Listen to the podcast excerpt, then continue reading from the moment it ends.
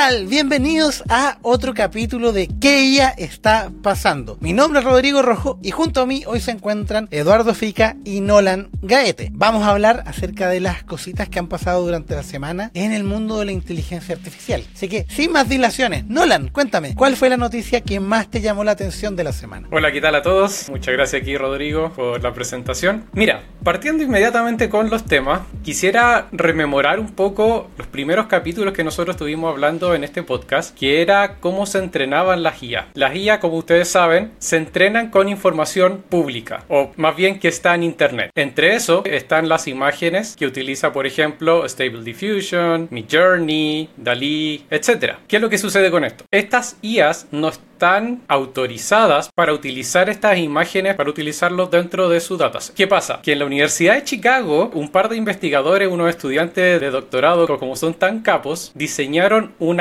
contra IA que le llamaron Glaze. ¿Qué es lo que hace esta nueva herramienta? Lo que hace es modificar un poco la imagen. De hecho, al ojo humano no se percibe, pero sí altera los píxeles, por decirlo de alguna manera, para que las IAs, cuando lo utilicen dentro de su dataset, interpreten como que la imagen tuviese otro estilo. ¿Ustedes creen que va, vaya a funcionar esta como marca de agua entre comillas? Porque ellos dicen, esto no es una marca de agua, no se puede sacar tan fácilmente. ¿Qué les parece esta idea? Eh, es como una capa que va como por encima, como una capa transparente, que solo se hace visible cuando una inteligencia artificial trata de observarla, algo así, ¿no? Exactamente, exactamente. A mí me parece genial. Creo que es una oportunidad. Cuando partió todo esto, especialmente con Stable Diffusion, Midjourney y, y otras de estas plataformas, no tenía idea con qué la entrenaron. Pero pasaba que si tú ibas y le pedías el estilo de un artista de ArtStation o de DeviantArt y le decías al estilo de, no sé, para decir uno chileno, Mauricio Herrera, ¿cierto? Y te salía un dragón estilo Mauricio Herrera. Entonces, ya, pero esto de dónde lo sacó. Y claro, a medida de que iban haciendo prompts, se fueron dando cuenta o identificando que parece que habían, ¿cierto?, levantado, haciendo scrapping, algunas imágenes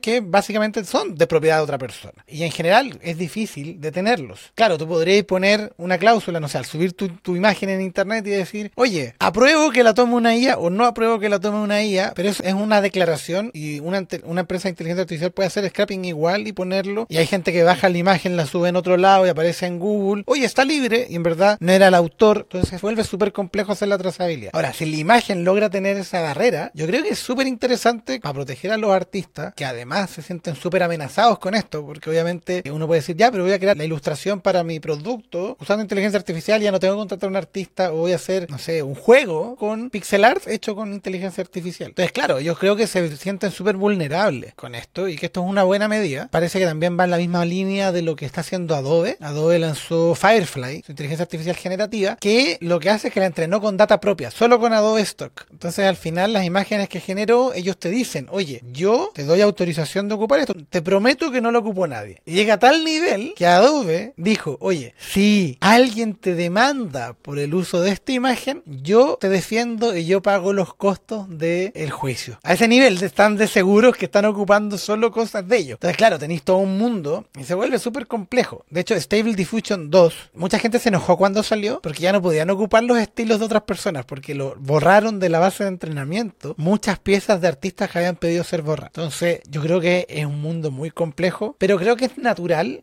y que, y que, va en la misma línea que hemos hablado en otros capítulos de la regulación. ¿Cómo haces que esto funcione de forma legal, respetando los marcos de lo que es la creatividad de personas versus lo que se puede hacer con las máquinas? A mí me llama igual la atención, sobre todo lo que mencionas tú, Rodrigo, de cómo haces la trazabilidad, porque efectivamente alguien puede tomar una imagen, lo que sea, de Google Images, por ejemplo, hacer unas ediciones mínimas, subirla y hacer cambios y finalmente va a ser como que fuera otra imagen, no la imagen original. Con que le hagas el mínimo retoque ya no va a ser la imagen original. Entonces, claro, ahí igual tengo mis dudas de cómo está funcionando esta trazabilidad. O lo mismo con el caso de los autores que mencionan. Ya muchos autores se restaron de que las bases sean entrenadas. Pero ¿qué pasa con todos los autores que ya han fallecido, artistas de siglos anteriores? No sé, cuando pides alguna imagen estilo Da Vinci o un Picasso, ese es un estilo propio de un artista y me imagino que igual hay tipos de entrenamientos de estas IA que pueden replicar este tipo de imágenes. Entonces igual ahí siento como que todavía hay una ambivalencia, una especie de parte difusa entre qué puntos se está entrenando, porque efectivamente también hay IAs que se entrenan sobre sí mismas, van generando nuevos contenidos, como mencionaba, se desarrollan juegos o ilustraciones relacionadas con IA. Yo, por ejemplo, tengo un libro que usa unas ilustraciones creadas con IA, entonces es interesante ver que esas imágenes efectivamente quizás no tengan un estilo tan específico o se basó en popurrí, una mezcla muy grande de autores para desarrollarlas, pero ya cuando un estilo está tan marcado, es como extraño considerar ese punto de vista. No sé cómo lo ven ustedes. Sí, ahí, ahí me pasa que uno podría preguntarse, oye, los artistas se copian los estilos entre sí también. Ellos cuando ilustran se inspiran en otros. ¿Para qué hablar, por ejemplo, en el mundo del anime? Después del éxito de Dragon Ball, muchos animes que siguieron tenían ciertos elementos que venían desde Dragon Ball, como que los importaban, los reinterpretaban. El arte siempre se ha tratado de reinterpretar lo anterior. Pasamos de distintos periodos del arte, donde vais pasando de un arte muy oscuro a un arte un poco más ilustrativo, más eh, abstracto, pero siempre, y cuando uno va a estudiar a los grandes artistas, te encontráis que ellos aprendieron del estilo anterior y lo fueron reinterpretando y encontraron su propio estilo. Entonces también, muchas de las ilustraciones que están en la web están inspiradas en grandes artistas, en grandes cosas, entonces esta como especie de como de copia, inspiración, reinterpretación, es algo que ya se hacía naturalmente. Acá el problema está que lo hace una máquina, que hace que la persona que saca el output, la que le pide a Midjourney que le ilustre algo, yo no hago ningún esfuerzo creativo excepto pensar una buena escena y tratar de decírsela de la mejor manera a Midjourney para que me la genere. Entonces, claro, está la IA haciendo algo distinto a lo que hacen todos esos que copian estilos para aprender más y para reinterpretar y encontrar su propio estilo. Mm, Es como raro, ¿cierto? La diferencia está claro. Acá la máquina tiene la capacidad de inspirarse en todos los estilos al mismo tiempo. Tiene la capacidad de generar cientos de piezas al mismo tiempo. Entonces también hay un tema de la inteligencia artificial puede hacer eso muchas veces más. Solo como recuerdo, a veces me pasa que veo esto que mencionabas tú del anime, que se ilustra como un personaje en diferentes estilos. Entonces, no sé, o ahora salió como una inspiración de creo que One Piece imitando unos eh, comerciales de Dragon Ball hace poco. Entonces, efectivamente, esa inspiración está, es bien interesante. Solo lo pongo como dato al margen. Sí, ciertamente es difícil determinar cuándo es inspiración, cuándo es copia, porque al final las nuevas creaciones vienen de inspiración de obras pasadas. Al final la frase de caminamos o avanzamos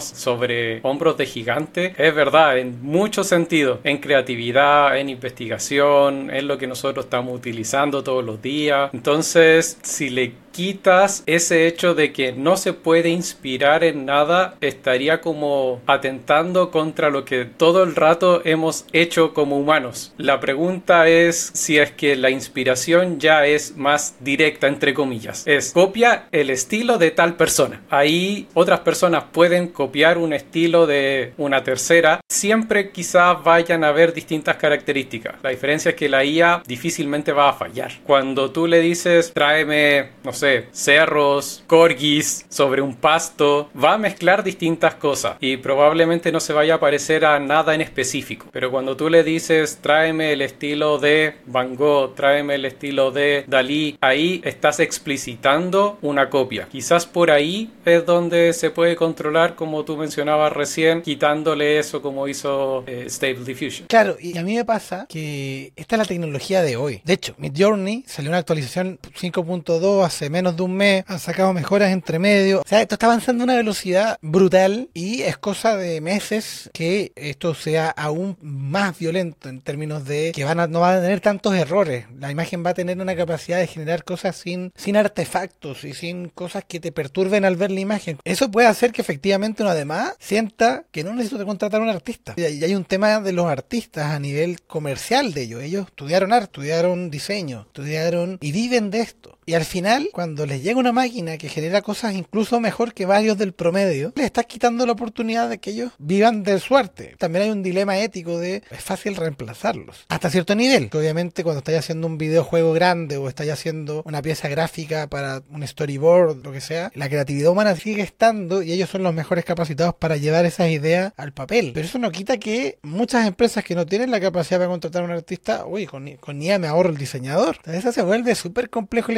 Y debo confesar que me gusta que cuando surge una tecnología que revoluciona, que hace que se muevan las cosas, surjan estas contratecnologías como Glass para poner un límite o para buscar una forma de defendernos. ¿Cierto? Porque al final esas restricciones que uno va creando son las que permiten o hacen que brote la creatividad. Entonces como que empieza esta batalla, entre comillas, que va a permitir defender a la gente que hay que defender, que las otras herramientas tengan que crecer en términos creativos por sus propios méritos. Nadie merece que la inteligencia artificial se pueda hacer arte con eso. Ya no lo podemos llamar arte. Ese es otro dilema filosófico, no quiero entrar en él hoy, pero como que de alguna forma surge. Y lo mismo surge en otros campos, con la inteligencia artificial de generación de texto. Por ejemplo, uno pone una frase clásica de Einstein y la dejas incompleta y apretas enter, ChatGPT la completa con lo más probable y eso es el resto de la frase original. Entonces te la devuelve. Entonces se vuelve complejo también porque las bases de entrenamiento de texto, ¿cuáles son? Las que están en Internet públicamente. Tú lo que publicas en un blog es tuyo o, por estar público en Internet es de todos. Es complejo, no es tan fácil. Entonces yo, yo creo que efectivamente todo lo que está pasando alrededor de esto está redefiniendo las reglas del juego. Y yo creo que el gran desafío es cómo como sociedades, como personas que están metidos acá y que estamos pensando en inteligencia artificial, vamos definiendo estas reglas del juego, hasta dónde permitimos que entre, hasta dónde no, qué funciones queremos que hagan, qué usos queremos que tengan y hasta dónde no. Sí, ahí entramos ya en, en una zona filosófica de ir pensando para dónde apuntamos como, como sociedad, por decirlo grandilocuentemente.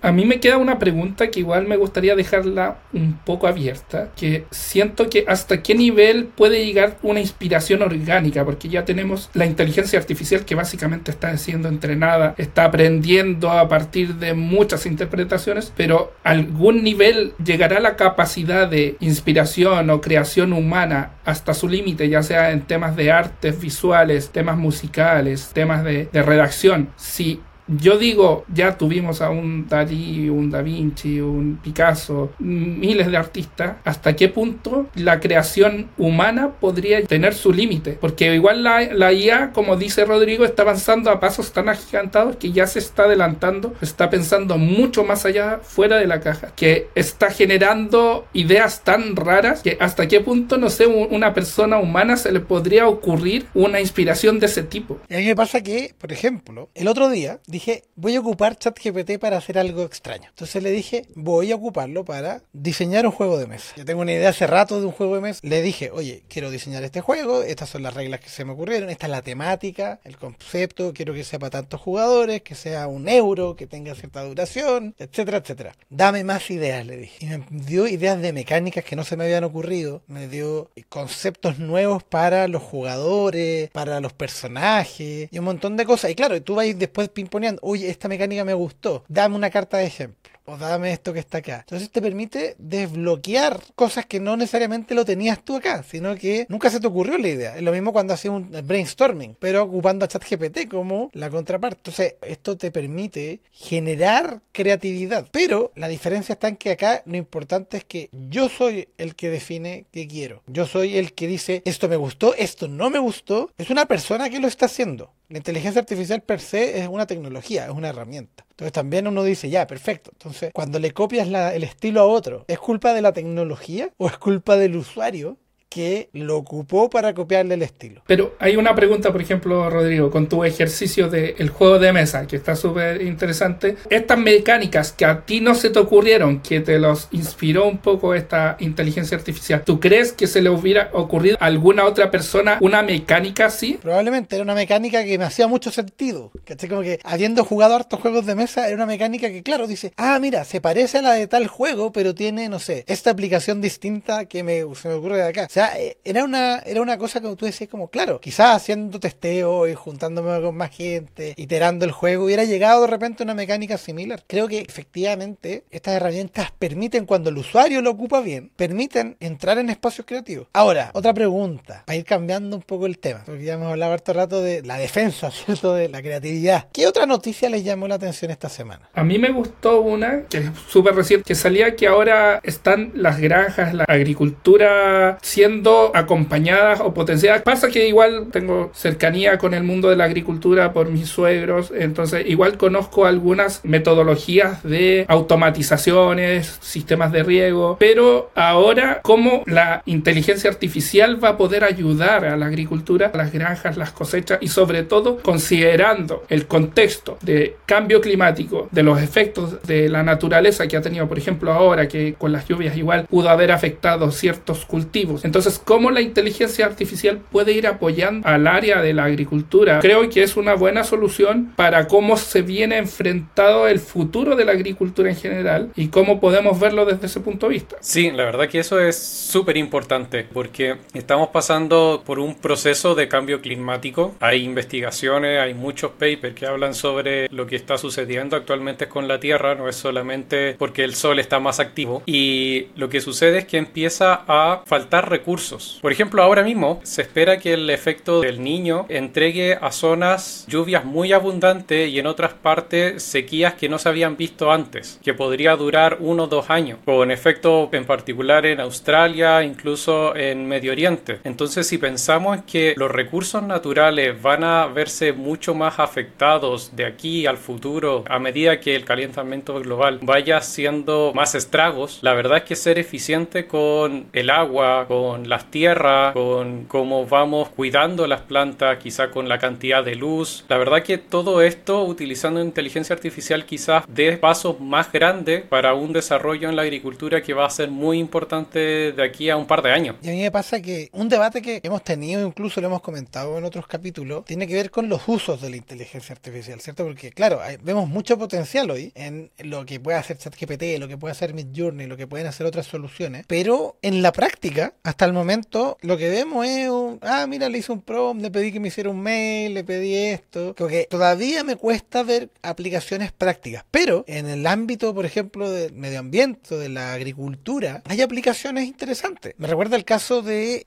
se van a reír, pero me, recuerda el caso de, de las cripto, no, de las cripto directamente, pero sí de la tecnología detrás, que es el blockchain. Claro, todos dicen, ¿cuál es el, el blockchain? Sí, que es el código, que es cierto que se van sumando piezas al código que te permite hacer la trazabilidad completa. Ya, perfecto. Ah, pero todos dicen blockchain cripto, ¿cierto? Porque la criptomoneda es la aplicación más clásica, tradicional. Pero el blockchain, por ejemplo, en la agricultura se ocupa mucho para hacer una secuencia que tú puedas ver cuáles fueron las distintas partes de la cadena de producción. Entonces tú puedes hacer una trazabilidad completa y saber que ese tomate que tienes en la mano viene de la parcela no sé cuánto en tal lugar y efectivamente lo que te dicen que es verde y sin pesticidas se cumple porque la cadena está completa. Ahí vemos una aplicación real de blockchain, ¿cierto? Fuera de las nubes cripto y el humo cripto, que cada uno tendrá su opinión respecto a eso. Pero con la inteligencia artificial siento que está pasando lo mismo. Otra noticia que vimos durante la semana era un investigador chileno que de, una universidad en, Europa que ocupó inteligencia artificial, unos algoritmos especializados, ¿cierto? Yo creo que muy similar a, a lo que hace Notco, en que tomó eso y encontró ciertas sustancias que rejuvenecen, ¿cierto? O que detienen la vejez. Uno dice, oye, estoy ocupando esto, lo mismo que hace Notco. A través de Machine Learning y otras tecnologías encuentran los ingredientes para hacer el queso nuevo que lanzó con Kraft,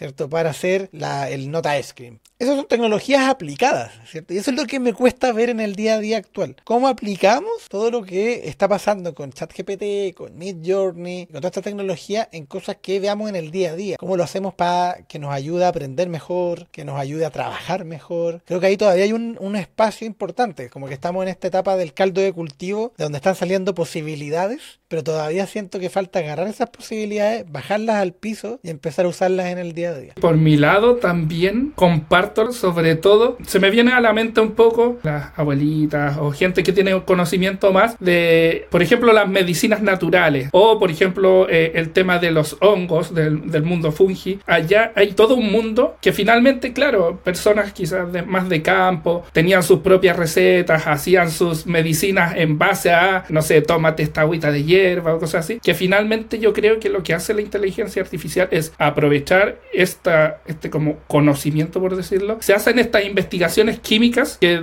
deben ir de la mano un poco con lo que hace Notco, estos algoritmos que ven la composición química en el mundo fungi, la verdad, infinidad de hongos, es todo un mundo muy interesante. Entonces ahí tienes muchos compuestos químicos. Entonces la inteligencia artificial yo creo que lo que está ayudando es hacer bien esos análisis en profundidad, cosas que quizás antes los pueblos más ancestrales ellos vivían de esta sabiduría popular, pero quizás no tenían este conocimiento más científico que ahora la inteligencia artificial está ayudando a profundizar. O por ejemplo lo que decías tú de, de este investigador chileno que descubrió en base a plantas estas sustancias que te ayudan a no envejecer Ahí van buscando la composición química de las plantas que se utilizan. Metinca que puede ir la inteligencia artificial profundizando, mejorando el conocimiento, ayudando al lado científico, ayudando al lado químico sobre todo, para ir encontrando estas innovaciones.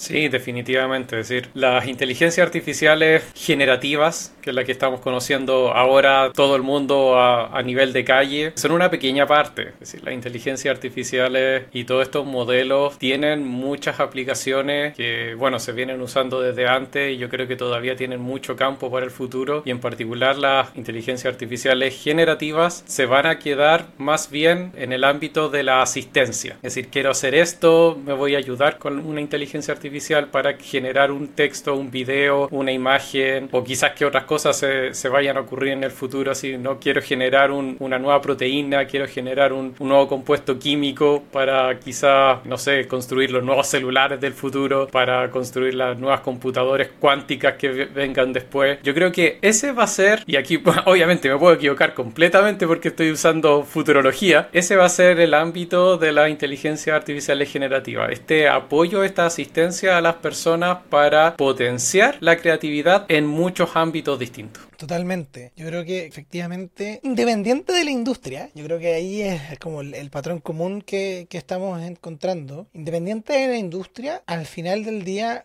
lo que estas herramientas hacen es ayudarnos. Ayudarnos a ser más creativos, a ser más productivos, a desbloquear ¿cierto? el potencial. También puede que lo que encontremos usándolas sea peligroso. Está el discurso, ¿cierto?, de, de Geoffrey Hinton y de Yuval Noah, que hemos hablado de ellos en ediciones anteriores, que están muy preocupados por todo lo que está pasando con la inteligencia artificial, ¿cierto? Han firmado ya como tres cartas para que pongamos reglas, para que frenemos un poco todo. Pero tienen un punto, y es que efectivamente, cuando uno va a ver el tema de cómo la gente le cree a lo que ve, por ejemplo, en Twitter, a lo que ve en redes sociales, etcétera, esas son cosas transmitidas a través de texto. Y es brutal, porque al final del día, la capacidad que tenemos, ¿cierto?, para dialogar o hablar o interpretar el lenguaje es lo que comunica entre dos personas. Y cuando no sabes que la otra parte es inteligencia artificial y es convincente, tiene capacidad de diálogo y tiene capacidad de convencerte, hace que efectivamente sea peligroso. No por la tecnología per se, sino por quien puede ocupar esa tecnología para influir. Imagínate yo creara 10 bots en Twitter y empiezo todos los días que comenten cosas polémicas, pero en verdad es inteligencia artificial. Y lo que hacen la inteligencia artificial sola. La programo para que mande un tuit diario polémico. Entonces lea las últimas noticias y hago una opinión de extrema izquierda o de extrema derecha, según el color que te moleste a ti, querido oyente. Y claro, va a causar algo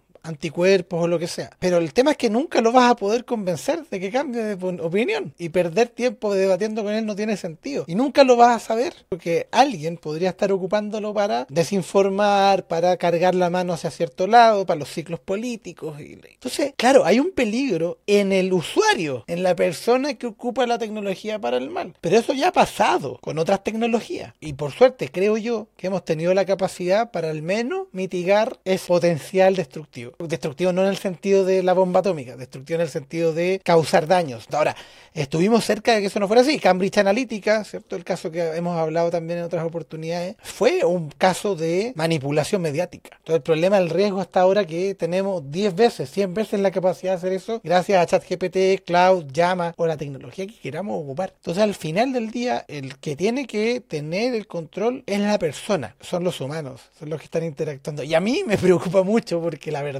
si bien yo era una persona que confiaba mucho en los demás y que siempre esperaba lo mejor de la gente, la verdad me he dado cuenta que en verdad la gente, hay gente mala, hay gente que no le interesa al otro, hay gente que tiene ese problema. Y esa es la que me preocupa, no la tecnología. No es ChatGPT el que me preocupa, no es Cloud el que me preocupa. Me preocupan esas personas que con estas herramientas pueden causar daño. Sí, la verdad que ahí la creatividad humana se puede usar tanto para el bien o tanto para el mal. Ya sabemos de casos de uso de esta tecnología de la inteligencia artificial para clonar voces de personas, de familiares, para llamar a personas y hacer estafas por, por teléfono. Así que ahí para todos nuestros oyentes tengan ahí su, su clave para, para con sus familiares o para con sus amigos. Entonces, como tú dices, Rodrigo, la verdad es que la tecnología es una herramienta y va a depender del uso de cada una de las personas y cuál va a ser su motivación para usarlas. Comparto lo que dicen ustedes también. A un amigo hace, ayer nomás le eh, hackearon el WhatsApp y la típica estafa de que te escriben pidiéndote plata. Entonces yo creo que si se va a dar esto de le escriben a ChatGPT, dime alguna forma como para estafar o dime alguna forma como para inventar alguna estafa piramidal, no sé. La gente va, va, va a buscar formas de tratar de engañar a otra gente a través de la inteligencia artificial. Así que ahí hay que estar atento, hay que tener cuidado de todas formas, porque como dice Rodrigo, es la persona que está detrás, no es la tecnología. Después te voy a preguntar quién era, porque alguien me escribió pidiendo plata ayer por WhatsApp. Y, no, no creo que sea el mismo. Y obviamente le dije, le, dije, le escribí, lo busqué por LinkedIn y le dije, oye, te estaban tratando de estafar, este es el nombre, reporté la cuenta y todo. Pero claro, o sea, efectivamente el potencial de estas cosas va a depender al final de la creatividad humana. Va a depender de la capacidad de todos nosotros para hacer el bien o para hacer el mal. ¿Algún último tema que quieran tratar o que quieran conversar? Nolan. Yo no tengo nada más que aportar. Hay una noticia interesante, eso sí, de, de Google, que al parecer quiere colocar frenos ahí y está desarrollando algo que le están llamando el desaprendizaje automático, pero eso podríamos dejarlo para otro podcast. Perfecto. ¿Y tú, Edu, algunas palabras para el público antes de que cerremos el capítulo de hoy? No, interesante, me gustaron las reflexiones, los temas que se conversaron, sobre todo el tema por el lado de la creatividad. De hecho, hace poquito empecé a ver este Secret Invasion y vi el opening que se creó con la inteligencia artificial. Bien interesante, es como un poco extraño, pero a su vez es como que llama la atención esto de la creatividad, de lo que se está haciendo con la inteligencia artificial. Y el tema también de usos sobre la agricultura, el medio ambiente, la optimización de los elementos químicos para poder obtener enzimas o, o medicinas o algo que nos vaya a ayudar a desarrollar. Creo que esos son los usos positivos y buenos que se pueden rescatar. Así como dijimos, hay gente mala, también vemos que hay gente buena que está tratando de buscar cosas positivas a través de esta herramienta. Si hay que terminar con la nota esperanzadora. Salgan afuera, ocupen ChatGPT, ocupen estas herramientas innoven, inventen cosas nuevas que nos hagan a todos disfrutar más la vida, pasarlo bien, ser más productivos. Así que eso, muchas gracias a todos por escuchar hasta acá el capítulo. Recuerden que pueden suscribirse para seguir escuchando todos los episodios de ¿Qué ya está pasando? Tanto en Spotify, Apple Podcast y YouTube. Y quedan todos invitados a seguir a Evo Academy o arroba Evo ACDM en todas las redes sociales donde estamos constantemente compartiendo noticias de tecnología, de inteligencia artificial, tutoriales y un montón de otras cosas que te pueden ayudar a ti acercar la tecnología a tu negocio. Dicho eso, me despido. Chicos, cuídense mucho, que estén muy bien y nos vemos en una próxima oportunidad. Chao, chao.